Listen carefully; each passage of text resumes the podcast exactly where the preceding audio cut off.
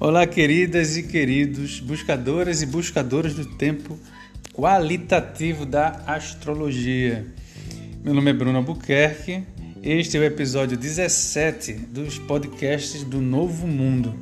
Esses podcasts começaram a partir de março deste ano, com a tentativa de, de trazer alguns elementos da astrologia que pudessem, que possam ou poderão nos ajudar a enfrentar essa crise, né? Desse ano que parece que não passou ou que nunca vai deixar de passar, pelo menos na memória dos traumas de muita gente, né, de grandes acontecimentos, sejam eles bons ou mais complicados, vai ser difícil esquecer o ano de 2020, né? Então, é, a gente está chegando na reta final desses podcasts e eu deixei uma pergunta no último episódio, né?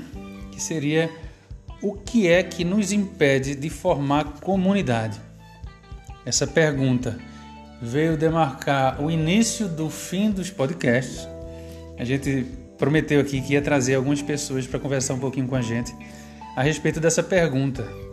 É, pensamentos, ações, atividades que possam ajudar a gente a quebrar com isso de dessa individualidade com quem a gente está tão familiarizado, né?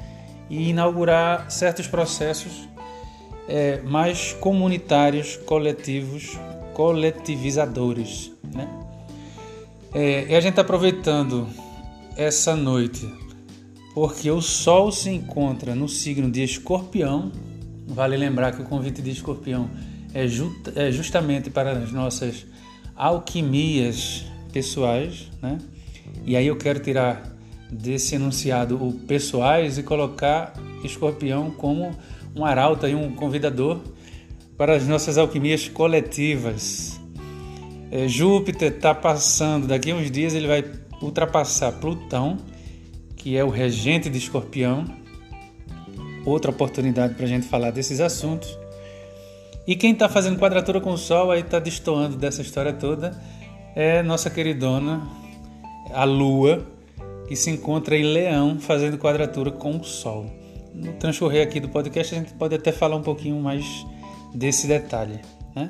E hoje, como primeira convidada, eu trouxe cá Marcela Lamour, que é, é participante lá da fundadora da sede coletiva, né, com a gente. Vocês vão ter a oportunidade de repente de, de conversar também com os outros e as outras participantes do projeto é, com Marcelinha, eu tenho uma parceria também com a Mari Grafos, é um projeto que ela iniciou, fazendo parceria com, pra, de publicações com algumas instituições que trabalham esse tipo de tema. É, e ela vai trazer um pouquinho essa perspectiva pers de uma das perspectivas que ela tem a respeito desse assunto. Beleza? Pega aí tua agenda, anota os bisus, Fica ligado lá no arroba seu Jerônimo, lá no Instagram, arroba Marigrafos, com US no final, e arroba sede coletiva. Vai segurando essa onda que a gente está começando.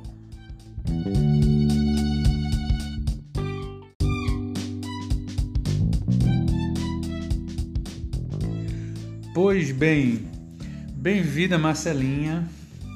Oi, Bruno. Oi, povo. é, Marcela chegou nessa, nesse podcast porque ela faz várias produções relacionadas às fermentações, certo? É, antes de fazer o podcast, a gente tá, quer dizer, durante, né? A gente tá fazendo aqui uma massa de pizza. Aliás, que terminou sendo uma massa de para preparar um pão, um pão de fermentação selvagem de ontem para hoje a gente fez dois leites vegetais.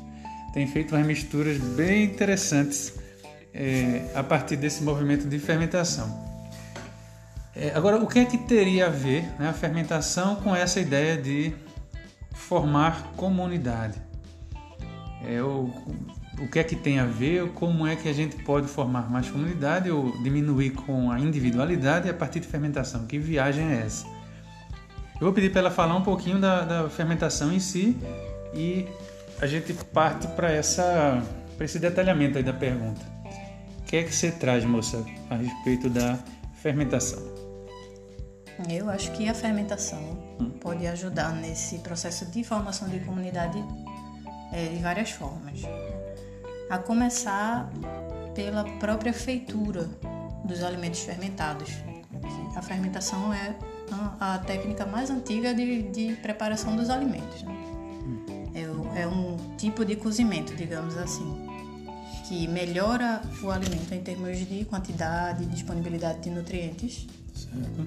aumenta a durabilidade do alimento e não necessita de, de fogo, né? somente é, o vegetal, água hum. e sal e tempo para o preparo.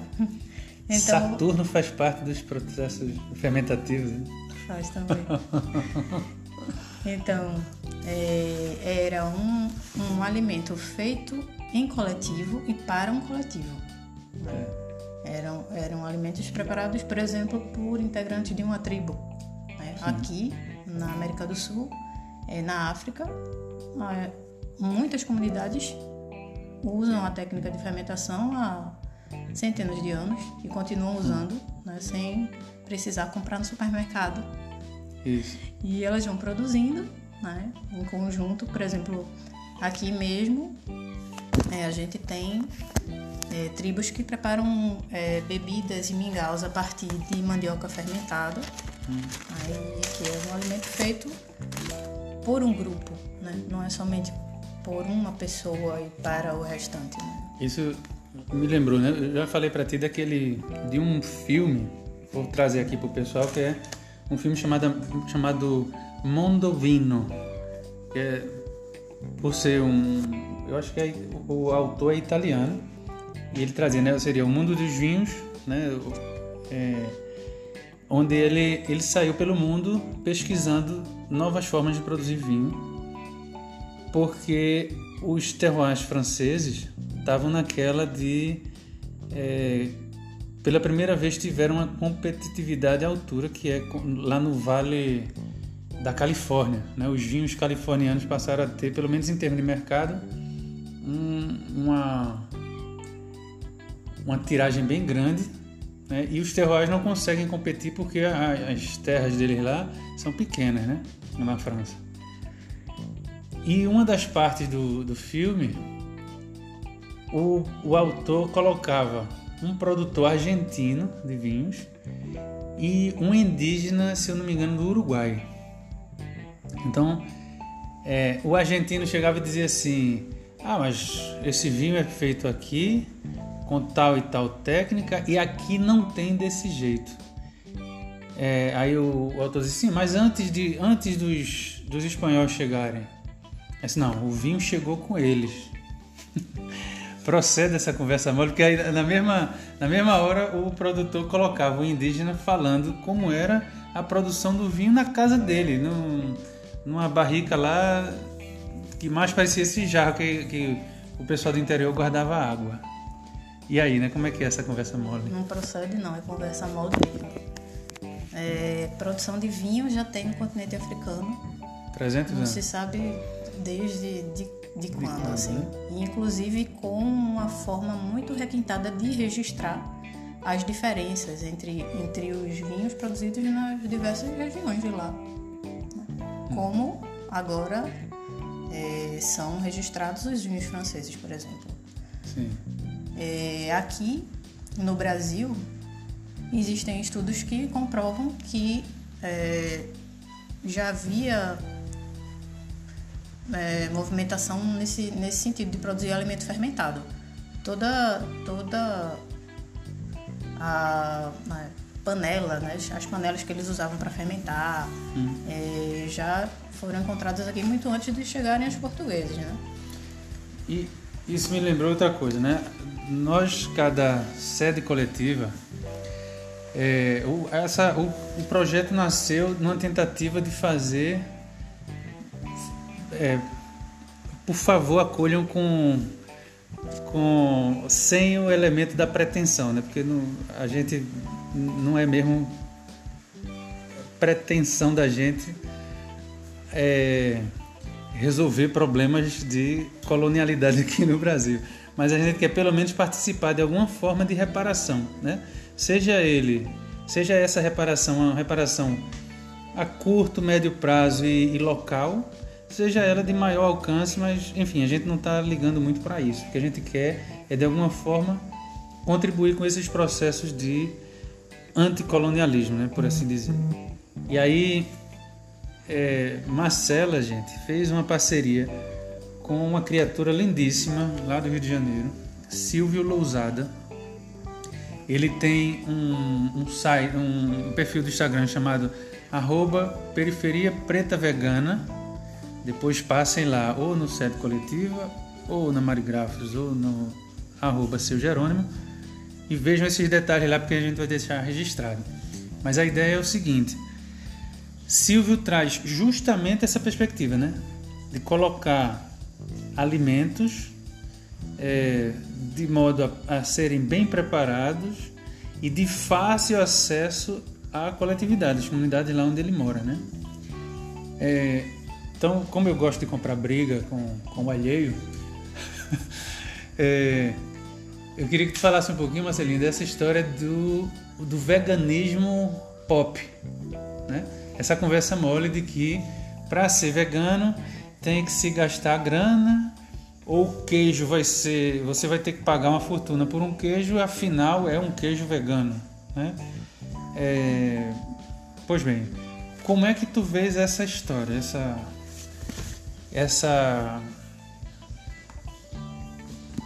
eu acho que é uma distorção né, do próprio movimento, que, o que seria o próprio movimento vegano ou vegetariano, e como é que a gente pode é, meio que diminuir essa, esse fosso, né? descapitalizar o movimento vegano. Uhum. Eu acho até que o Silvio mudou. O arroba dele agora é silvio.lousada. Ah, é? Parece que é. Vamos então. Ele... A gente vai verificar direitinho e vai colocar lá no perfil, no nosso perfil, né? Ah. É, a gente vive num, num tempo desde as, os movimentos coloniais de produtização né, do, dos alimentos.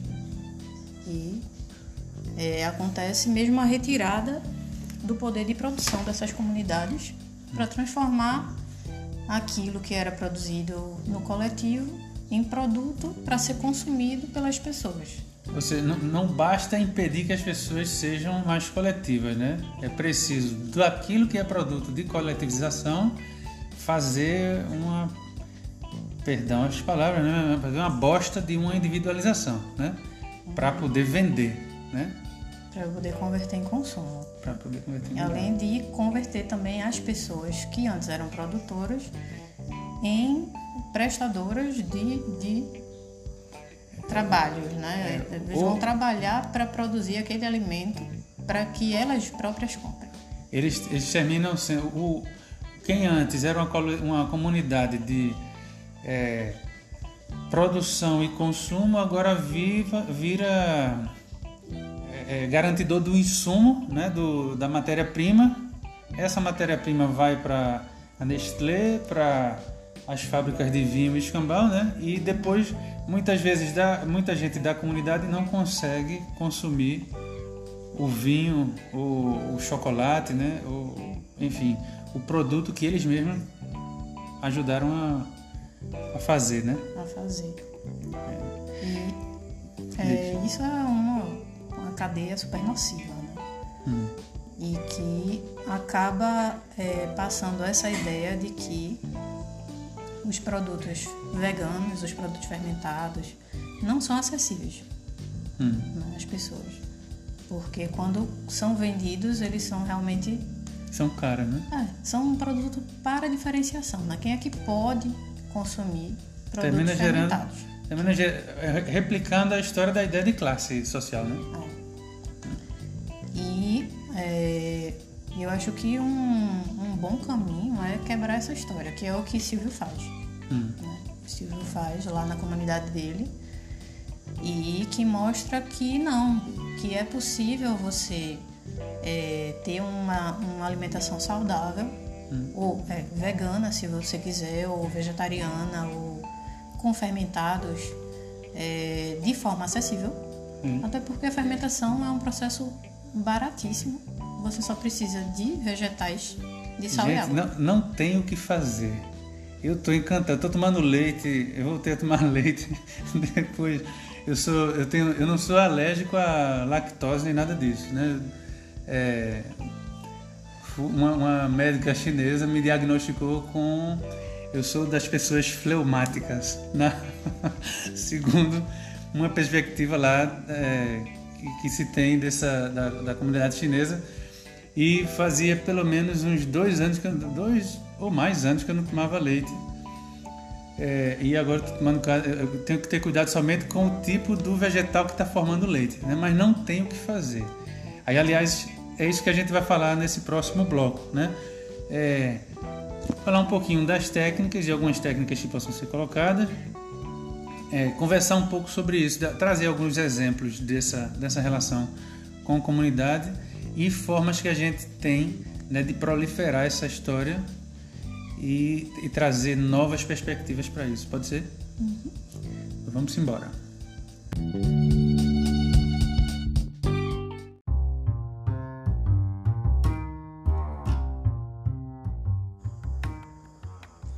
Marcelinha, é, tu terias alguns exemplos é, desses processos fermentativos ou alguma receita rápida que possa passar para o povo ou comentários a respeito, comentários curiosos. Eu lembro, por exemplo, né, que a gente conversava a respeito de chocolate e eu, na minha ignorância, não sabia que o chocolate demandava processo fermentativo. Tu quer, tu quer falar um pouquinho disso? chocolate. Tu quer um pouquinho de vinho, não? Quero. Desse fermentado Desse gostoso. Fermentado. chocolate, o café. Café também? Café também. Como é? Primeiro do chocolate, né? Pra gente não se perder. Eu e os espectadores. É, tanto o chocolate quanto o café, eles são sementes é, sólidas. Né? E eles vão adquirir o sabor né, do chocolate e do café complexos através do processo fermentativo. Né? A, aquele miolinho do cacau, ele é colocado em caixas de madeira e ali e essas sementes, né? não é a polpa do cacau, é a parte de dentro, né? É, que são é, núcleos sólidos envoltos de uma polpa. Certo. E essas sementes vão ser colocadas nessas caixas de madeira e vão passar ali dias fermentando do mesmo jeitinho, né? Com a polpa, é, é, ninguém arranca a polpa. Certo. A polpa vai ajudar, a, a, é a que vai ser fermentada, né?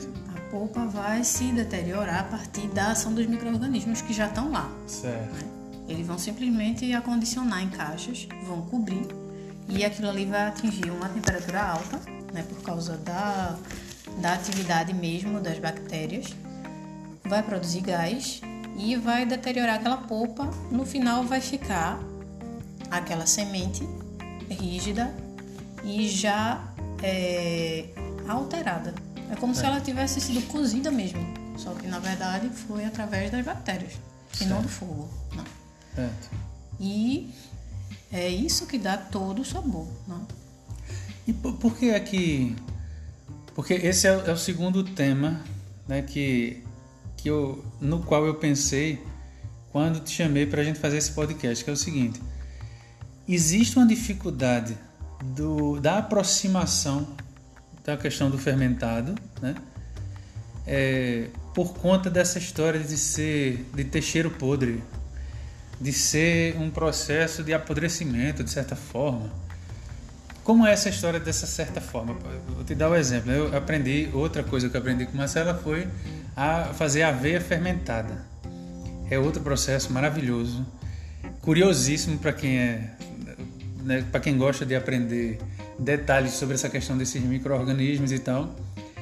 E as pessoas que, que não conhecem do processo, quando veem a aveia, porque ela fica num estado meio pastoso, né? Então, a, o pessoal até se anima com a curiosidade de saber o que é, mas quando olham para ela, é que eu digo, é, isso é aveia fermentada. Aí tem aquele passo para trás, do, o distanciamento básico de quem não quer saber daquela história, né? É, e eu acho o cheiro maravilhoso. É fica um cheiro de iogurte, né? Ou de manteiga. Mas existe essa trava meio que eu diria uma trava meio cultural hoje. Vou falar um pouquinho disso depois, mas eu queria que é, tu trouxesse primeiro a tua perspectiva. Por que é, antes de porquê, né? É, como é que entra essa história do podre ou do apodrecido dentro da fermentação? Fala um pouquinho disso aí.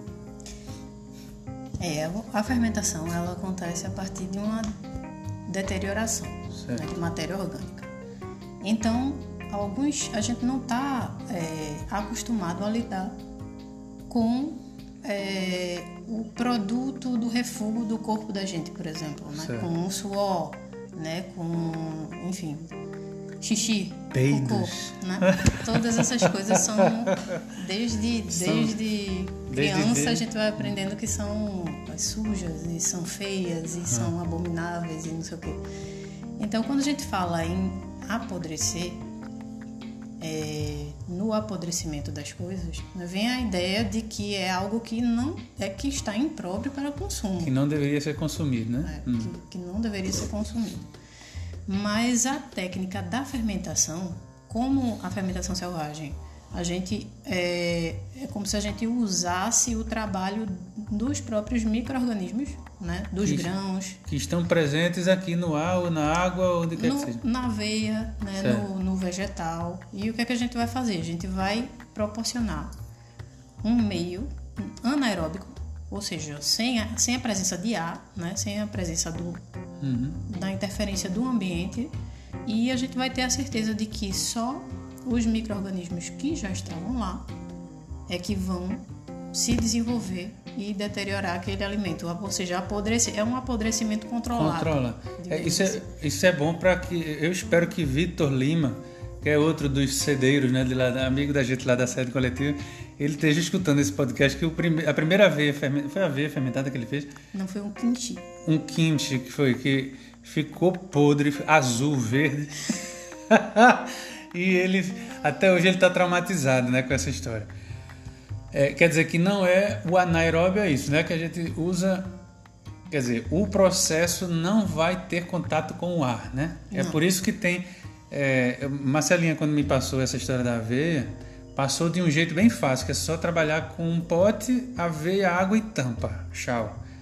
Mas tem outra forma de fazer com os tubinhos bonitinhos, né? Cheio de belengudengo, uhum. é, que são bem curiosos de, de se trabalhar. E eu lembro que tem a ver com isso, né? Que a não presença de bactérias ou fungos do ar, né? Uhum.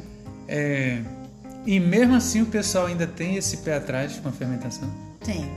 Só esclarecendo, no caso de Vitor, ele não botou água suficiente para cobrir certo. a selga, no caso, certo. e não tampou. Ele colocou simplesmente uma, uma telinha, tela, né? é, ah. ou, um, ou um guardanapo, não me lembro. Então, a fermentação selvagem é uma fermentação fechada. É. Ela não pode ter interferência do ambiente, né, do ar, porque a gente quer ter um mínimo de segurança e controle do, do processo, né? É. Mas mesmo assim, durante o processo, vão ser produzidos gases é, e cheiros que a gente não está mesmo acostumado a lidar. Né? Cheiro de chulé, por exemplo, hum. ou cheiro de peido, no caso do chucrute, né? Uhum. Que as pessoas, no meio do processo, o pessoal chega a dizer que parece o peido do demônio, né? É enquanto o apelido ele, dele, né? Enquanto é. ele não está pronto. Certo. Né? Então também tem essa questão do tempo. A cerveja, né? A gente fez a. Vai fazer um ano já, né? Da, da cerveja que a gente fez juntos. Juntas. É, que foi a Capo Dracones pra, foi feita para a celebração do meu aniversário desse ano, né, 2020. É, eu pedi para Marcelinha fazer um participar da fórmula, das ideias da, da, cerveja e fez a parte do rótulo, né? Marcelinha é design. Aliás, vou fazer também propaganda de Vitor, que a gente está falando que ele errou na, na mão aqui da, na fermentação dele. Vitor é massoterapeuta de mão cheia. Quem já passou pelas mãos desse rapaz sabe do que eu estou falando. É, tem umas ideias para lá de plutônicas. Tem um grupo né, de, de, de uma decolonização muito particular que é sobre para um grupo para homens, né, da como é que se chama da masculinidade não tóxica, né? A gente aprender a ser gente, porque é, do jeito que a gente é ensinado, a gente pode ser tudo menos gente. Então a gente precisa estar tá reavaliando esse nosso posicionamento o tempo inteiro e Vitor participa disso de uma forma maravilhosa. É, acho que é o arroba massoterapia Ayurveda Recife. Mas se vocês quiserem, a gente também vai colocar isso lá no, no, na publicidade, né, da, da, na postagem. Pois bem, é, na, o cheiro da cerveja, né, quando a gente foi lá no, na fábrica do pessoal que, que produziu a, a, cerveja, a Capo, tem uma hora que tem, tem lugares da, da, da, da fábrica lá que tem um mau cheirozinho, né? Porque traz o produto lá, é, o mosto, né? O mosto às vezes cai um pouco lá antes de ser, de, de ser engarrafado antes de ser colocada a enzima que vai modificar o processo, enfim. Então tem essa, tem essa história. Agora, tu não achas, e aí vem a provocação, é, foi disso, esse foi um dos temas que me fez chamar Marcelinha para ter essa conversa, que é o seguinte, tu não achas que também, socialmente falando, a gente vive uma superficialidade das relações, dos objetivos da gente, da vida, de certa forma. É... E essa é uma pergunta retórica, né? Porque eu já tenho, assim, astrologicamente, eu tô, tô, é um dos temas que eu gosto de estudar esse. Em astrologia existe a oposição dos signos, né? Se por um lado está Escorpião, convidando a gente às nossas transmutações, às alquimias que a gente pode fazer, as fermentações nossas. Porque o que é que acontece, né? Escorpião está associado muito à morte. Mas o pessoal diz assim, morte por morte. E por, o que é que vem depois do escorpião, né? Que vem Sagitário, Capricórnio assim vai. É um tipo de morte muito semelhante à questão da fermentação. É uma deteriorização de algo, uma perda que acontece com a gente. Né? Plutão, quando entra na, para dar as pancadas dele na gente não é, não é coisa fácil. Aliás, aliás, né, por isso que eu dizia lá no começo do podcast, Júpiter cruzando Plutão agora, e o mundo e deve haver algum acontecimento nesse sentido. Não, não vale a gente descrever tanto aqui porque o tema é outro. Mas é, no dia que ele encontra Plutão, ele dá uma como o sentido de Júpiter no mapa astrológico é a amplificação dos fatos. Né? Ele encontrando Plutão, ele amplifica o poder plutônico. Então a gente pode esperar de repente em algum que, que em algum lugar ecloda, né, mais um caos aí, porque o que é que é, o que é está acontecendo? E quem tem acompanhado os, os episódios anteriores sabe disso é, Plutão, Saturno e Júpiter estão se encontrando aí desde o, desde o ano passado em Capricórnio. Capricórnio sendo um signo de construção, né, é o signo associado à montanha, o passo a passo que a gente dá até chegar lá no topo da montanha, né, sendo esse, esse convite de Capricórnio e sendo Plutão o, o caboclo que faz com que isso seja detonado, né? Então, Plutão em Capricórnio é a quebra de grandes monumentos, de grandes instituições, de grandes planos construídos, de grandes catedrais. Que a gente assista a um sequencial de quebras e quedas traz muito desse Plutão em Capricórnio. E aí, tanto Plutão quanto Escorpião, quanto a casa 8, estão nessa linha né, de coisas que a gente perde, partes da gente que morre elementos da vida que a gente perde para que haja, para que possa brotar outra coisa. Né? Aí vem o tema que Marcelinho estava falando agora, né? Que por que, que a gente solta peido, né? Se não tiver um orifíciozinho para sair, essa coisa vai inchar a gente e vai, vai fazer a gente adoecer, né? Por que, que a gente sua? qual é o processo de esquentamento lá do corpo internamente, é, que precisa ser preservado, né? porque o suor é isso, né? é a água, parte do calor que vai para fora do corpo, para a gente manter aquela homeostase, né? se eu não me engano a palavra é essa, essa, essa a temperatura lá perto dos 36 graus e pouco. Né? Tanto é que quando a gente tem febre é um desequilíbrio disso, né? de cara alguma coisa não está funcionando no corpo. Ou seja, na verdade a gente deveria falar de escorpião ou de Plutão como fonte de vida, né? e não de morte. Porque se a gente para de soltar peito, se a gente para de suar, se a gente não excreta essas, esse, é, essas, essas substâncias né, que são resultado desse processo, a gente estaria. Aí sim a gente estaria morrendo. Né? Aí voltando à pergunta, depois dessas elocubrações todinhas, tu não achas que. Ah, an, é, como antípoda disso, né, como lá do outro lado, enquanto cá está Escorpião e Plutão em casa 8, lá do outro lado está Touro e a Vênus, né?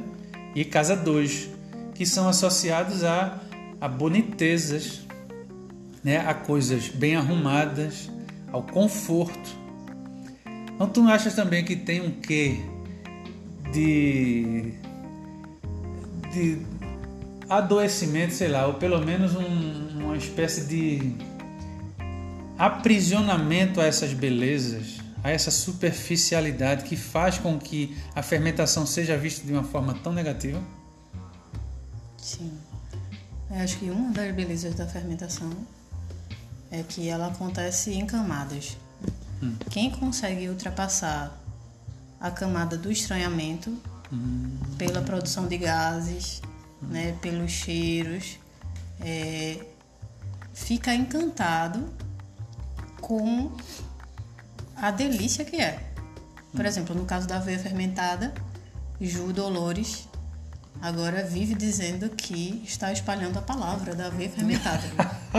porque ela ficou, assim como eu, né? uhum. viciada. Uhum. Ela ficou viciada. Ju Dolores é, é, colega de trabalho teu, né? É. Ah. Arroba Ju Dolores em todas as redes vamos, sociais. Vamos. é uma boa divulgadora, né? Sim. Ju Dolores, por favor, aumente nossa. amplifique aí. Faça das jupiterizações aí em Plutão e amplifique nossa, nossas redes. Ela e virou fã. Virou fã. Ela virou mais do que fã. Ela tá realmente viciada na aveia fermentada e tá fazendo tudo com aveia fermentada agora. Hum. Tá pior do que eu.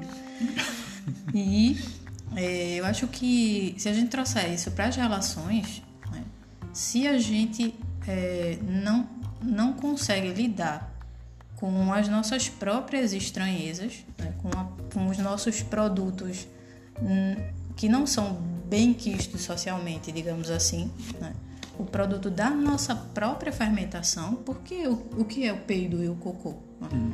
É o, o, nosso intestino fermentando o alimento e produzindo gás hum. né, e produzindo o que não vai servir para o corpo da gente. E no momento em que a gente ultrapassa essa, essa camada, a gente é, consegue lidar com as nossas estranhezas, a gente passa a conseguir lidar com as estranhezas dos outros também. E a gente se aproxima mais um pouco. Né? E consegue vencer essa barreira que, que seria essa do é, da boniteza, né? da coisa é, né? maquiada, da, da coisa superficial. É porque eu lembro, a gente estava conversando, né? Desses dias a gente estava é, fazendo umas compras aí e eu lembrava, né, que o Neston é uma imitação da aveia, né? Ou pelo menos parece ser. Quer dizer, é açúcar prensado com alguma farinha, né? Que eu não quero nem saber o que danado tem ali, mas é uma espécie de açúcar prensado com farinha, todo talhado e que na capa tem assim é, se alimente. Quer dizer, ele pode ser tudo menos alimento, né? Porque aquilo ali, isso aí sim é fonte de morte, né? Você não está se alimentando de nada, está fazendo só uma enrolada, mas isso tudo para fingir que é um alimento, né? É, é justamente aí a gente aí a gente está falando mesmo a mesma língua, quer dizer, os os fingimentos ou um ou a, o falseamento da alimentação pode muito bem ser esse elemento é, venusiano pelo lado de sua sombra. Né? Aquela pessoa, por exemplo, que está é, que tá num relacionamento X que precisa passar pelo amadurecimento do relacionamento e que no lugar de fermentar, ou seja, de passar pelos seus processos individuais e a dois, né, pelo menos, no mínimo, aí da, do encontro que está acontecendo, ele, false, ele ou ela falseia o que está sentindo, falseia remédios, né, para que possa aquilo ali continuar dentro da mesma do mesmo encontro, né? Como se nada tivesse que ser modificado. Bem, eu quero eu só vou para fechar esse bloco eu vou te perguntar se eu posso te chamar de Marcela Cristeva. eu vou explicar a pergunta no próximo bloco para a gente já fazer a, as, as conclusivas dessa conversa.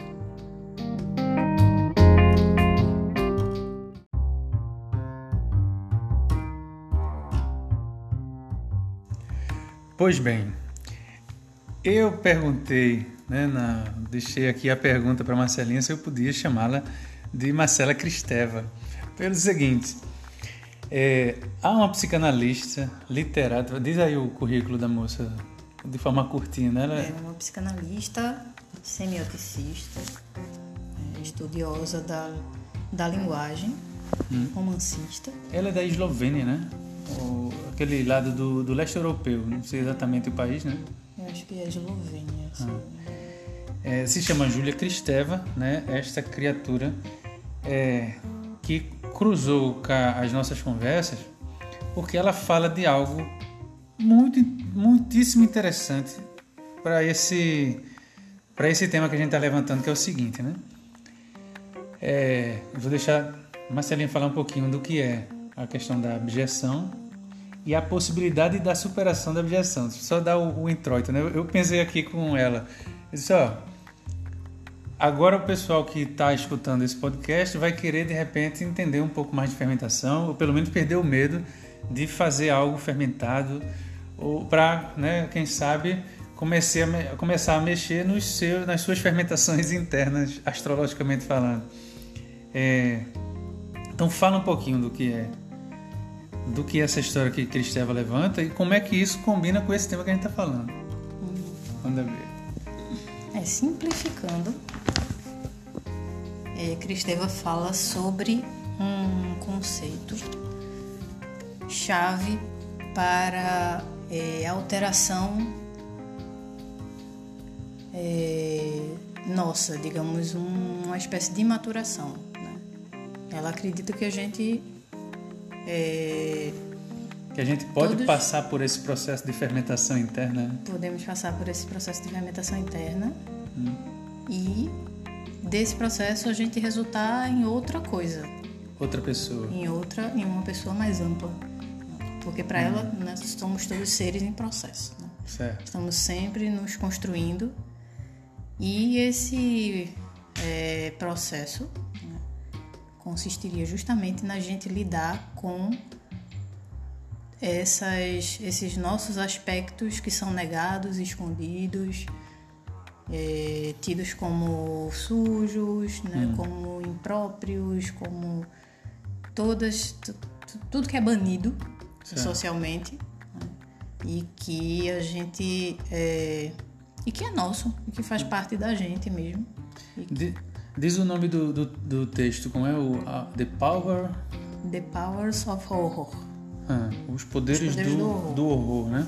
É. Para quem quiser procurar um pouquinho de Júlia Cristeva, o Cristeva começa com K e o resto é como vocês estão escutando mesmo. É, então, vou trazer aqui o termo né, que ela usa, que é a questão da abjeção. Né? O, o, o tema do abjeto teria justamente essa essa essa coisa do evitado, né, que a gente não quer ver, pelo qual a gente não quer passar, é, é algo que provoca um estranhamento ao ponto da gente não querer se aproximar daquilo, né? Sim. O cheiro podre lá da fermentação pode ser, né? Algo por aí, né? Por exemplo. E que a gente não tem, às vezes, nem repertório hum. para é, significar, né? Ou seja, é, compreender aquilo, porque desde cedo a gente vem realmente sendo afastado hum. né? de, de tudo que não é considerado é, limpo, puro ou, hum. ou bonito. E ela acha, ela acha que é possível essa, essa aproximação e uma ressignificação, né?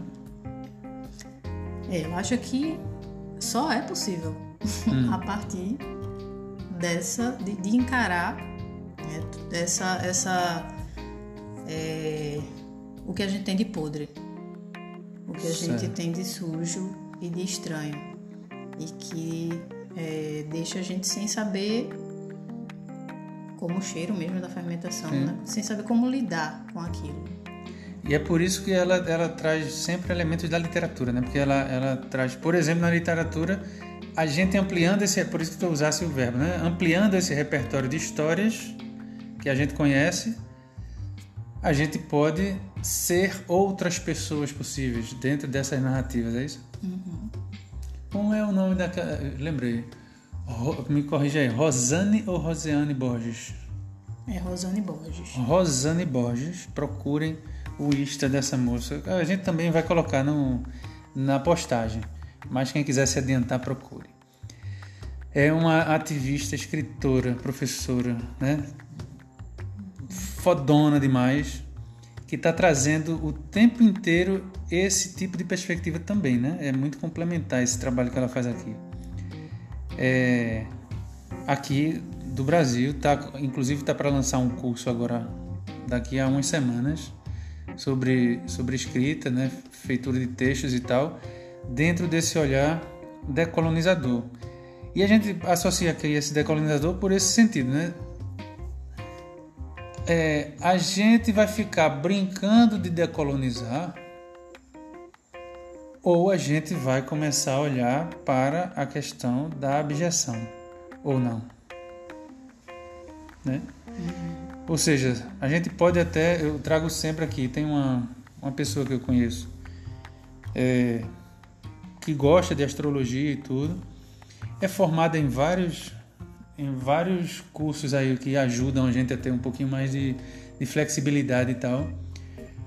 Mas a casa 8 desta pessoa é bem pouco visitada. O que é que eu quero dizer com isso, né?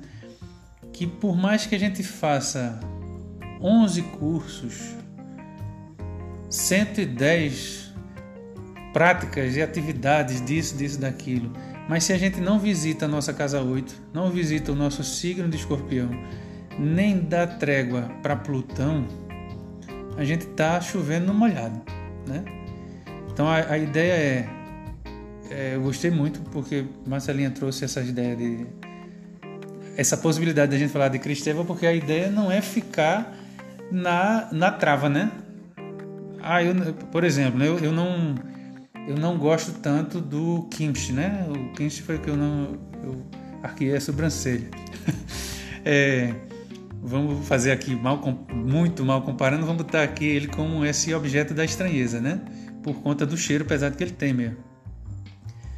É, como foi Marcela que me apresentou, eu já fui um pouquinho mais flexível com, com o moço, né? É, um, é o quê? Quais são as o que é que tem no quincha?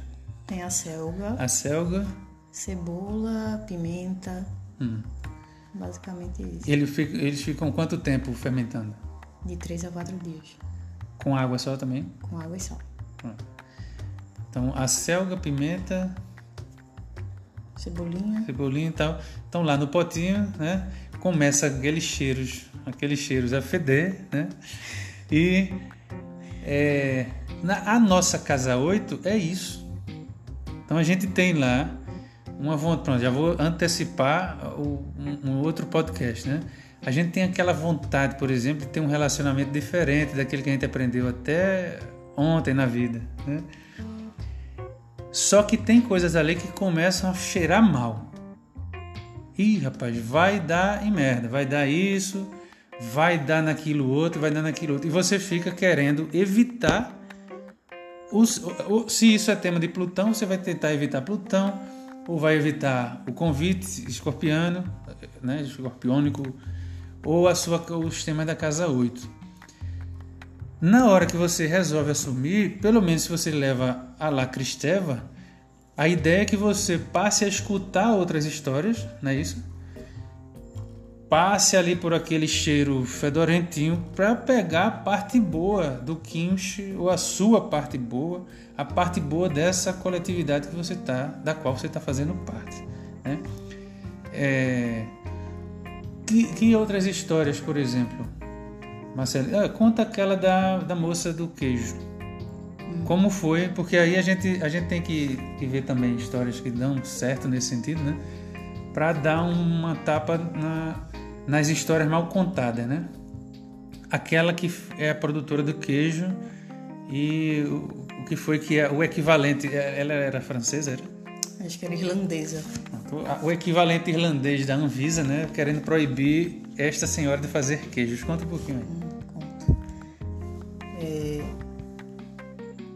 Deixa eu só falar um, uma besteirinha de Cristeva antes. Uhum. É, é, essa questão da objeção é justamente para que a partir do processo de estranhamento e é, incômodo, né? Naquele, naquela situação que você não sabe o que fazer, é, é que emergem as narrativas novas. E é dessas narrativas é que a gente carece para que as coisas mudem. Né? Se a gente permanece nas mesmas narrativas, então não tem como fazer diferente. Né? As narrativas são heter, é, euros, brancas, eurocentristas, heteronormativas, né? Uhum. ou seja, racistas. racistas, deixam de fora mulheres, pessoas negras, indígenas, e a gente acha, né? Que, aí a gente ainda escuta assim, mas esse ou essa é a única forma, né? É a forma correta, né? é a forma bem aceita, é a forma estabelecida e dessa a gente não, não sai. Né? Quer dizer, se for 1% da nossa possibilidade, eu acho que é muito. Né? Quantas outras mil histórias a gente não conhece e, e cai nessa, nessa inflexibilidade de dizer que só tem uma? Né? Sim. Quantos outros modos de existência? Hum. Quantos outros modos de se relacionar uhum. existem? E a gente continua preso a uma narrativa na, única. Na mesma pegada. Monotema. É. E a história da, da freira irlandesa que fazia os queijos era o hum. seguinte: é, ela queria muito fazer queijos e aí pediu a Deus, né? que mandasse alguma mensagem e disse ela que no dia seguinte apareceu uma mulher no convento e que ensinou ela a fazer o queijo num tonel de madeira. A bicha era poderosa com, com o homem, né? Era poderosíssima. Ainda deixou o fermento com ela e aí ela passou a produzir queijos né, com as vaquinhas lá, que elas uhum. mesmas é, criavam de forma orgânica, certo. muito felizes e soltas. Só que apareceram os órgãos de controle né, sanitário. A Anvisa da Irlanda apareceu lá, né? É e olharam para o tonel de madeira para da senhorinha e viram aquela porque não era lavado, né? Ela produzia queijo e depois produzia mais queijo né, no mesmo tonel. Os, os é, as bactérias ficavam todas ali, né, morando na madeirinha e tudo. E aí as pessoas chegou lá e disse não, agora você vai ter que fazer o queijo num tonel de aço inoxidável Vai ter que lavar com um processo X, é. com a mangueira de tanto diâmetro, com água uhum. quente, né? Aquela conversa uhum. boa. Hum. E os queijos começaram a não dar certo, porque aparecia sempre uma bactéria nociva. Hum. É, e a senhorinha que era realmente tinha muito, muita conexão e tudo, uhum. ela estava cursando um, um doutorado de bioquímica uhum. E provou né, na, na tese dela para, o, para os, os órgãos de controle que o equilíbrio é, microbiológico do tonel era que fazia com que essas bactérias nocivas não se desenvolvessem no queijo e que ele ficasse um alimento saudável. E aí eles tiveram que permitir ela É, depois que entrou Saturno para dizer, olha, eu estudei, isto está comprovado, né? Fez um pós-doc. É, fez um pós-doc e foi... tiveram que engolir ela e o queijo. que maravilha. Pois é, eu acho né, que ficou. É, o tema dá para muita coisa, né? É, mas aqui a gente está tá trazendo essas histórias, voltando, né? O, a, a, ideia nossa aqui, com os próximos podcasts, até pelo, até pelo menos em dezembro, janeiro, de repente, é que a gente traga essa, essa discussão a respeito do tema, né? De como a gente pode saltar de nossa individualidade né? para formar comunidade. O, a ideia da fermentação passa porque a, pra, pelo fato da gente se abrir um pouco né? para vivenciar esses processos. É, tem outras ideias. Eu, eu adiantei um, tema aí que vai ser. A gente vai falar sobre possibilidades de relacionamento também diferentes desses, né? Tem outras pessoas que, que vão estar tá com a gente também nessa, nessas ideias, é, já que Saturno vai entrar em Aquário no dia 19 de dezembro, agora de 2020. No dia seguinte, Júpiter entra também em Aquário. E aí é interessante a gente pensar que quem está inaugurando é Saturno e não Júpiter, galera. Fiquem ligados nisso, porque muita gente está me perguntando, Bruno, o ano que vem vai ser desse tipo, com essa com esse tipo de crise, ou vai ser melhor do que isso, né? É, eu acredito que tudo na vida é melhor do que Saturno em Capricórnio. o Júpiter, melhor, né? Saturno e Júpiter em Capricórnio né, acompanhados de Plutão. Não, a pergunta é. A, a, resposta é fácil. Agora, melhor do que esse pior que a gente está vendo. Né? Se falava em, desde 2019 que se falava de crise braba para a gente em 2020. É, das astrólogas e astrólogos que eu conheço e que acompanho, somente uma falou diretamente de pandemia né, que foi a, a Celise Beranger, que é de lá do Rio de Janeiro, que era estudante, né, aluna dos ensinamentos do Barbeau, que é um, um astrólogo francês, faleceu há alguns anos, é, que renovou muitos aspectos da astrologia. Então, mas mesmo lá, quando se falava em crise e tal, se falava que 2020 não ia ser brincadeira. 2021 é, tem o que promete ser um pouco mais progressista, né? Então, a gente vai estar acompanhando alguns movimentos de facilidade para retomada de alguns processos. Mas isso não quer, não quer dizer que vai ser fácil de maneira nenhuma. Principalmente aqui, né, que a gente está ainda, vai ter ainda Netuno na casa 1 do Brasil, em peixes, deixando com, fazendo com que a, a brasileirada, né, nós aqui que estamos falando e você que está escutando, deixando todo mundo assim meio entorpecido né? Parece que não acontece nada. Parece que está tudo muito bem. E aí eu lembro sempre das, da, da aula de, de Mestre Haroldo, né? meu professor de astrologia, ele dizia assim, é, alguém perguntou para ele, mas Haroldo, Netuno não é esse ser benevolente, é o concedidor, né? ele, ele que concede as, as coisas.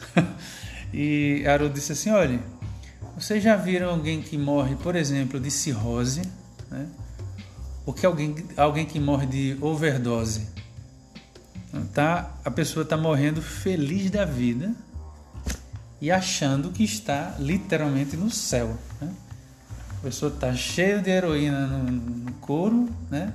ou cheio de cachaça na cabeça, está indo de encontro com a morte e acha que está entrando no paraíso. Então, esse é mais ou menos o efeito de Netuno em peixes sob certos aspectos, pelo menos o aspecto de sombra, que é que a gente está trazendo aqui. Mas enfim, eu quero agradecer a todo mundo que acompanhou a gente, agradecer a Marcelinha pela boa disposição. Ela parou, gente, aqui de fazer a massa da, da pizza. ela, ela parou para dedicar o tempo dela para esse nosso podcast. Uhum. É, Vocês fiquem antenados, acompanhem aí os, esse e os outros pods que vão ter daqui para dezembro ou janeiro. Que aí a ideia é que a gente vai ter esse bate-papo a respeito das comunidades, é, porque é o lance que vai rolar a partir de 2021. Quem quiser estar tá harmonizado com aquário vai ter que entender de trabalho em equipe, ter que entender de processo político e coletivo. Quem dera, né, que a gente vivesse agora uma, uma tribalização do mundo. Já imaginou? Todo mundo voltando para o período das tribos. um cheiro no coração de vocês. Eu vou deixar aqui Marcelinha se despeça, comente algo que ela queira comentar do tema e já convido vocês de antemão para estar com a gente no próximo podcast. O que é que você diz, moça? Eu deixo só, só um cheiro mesmo e vou continuar a pizza.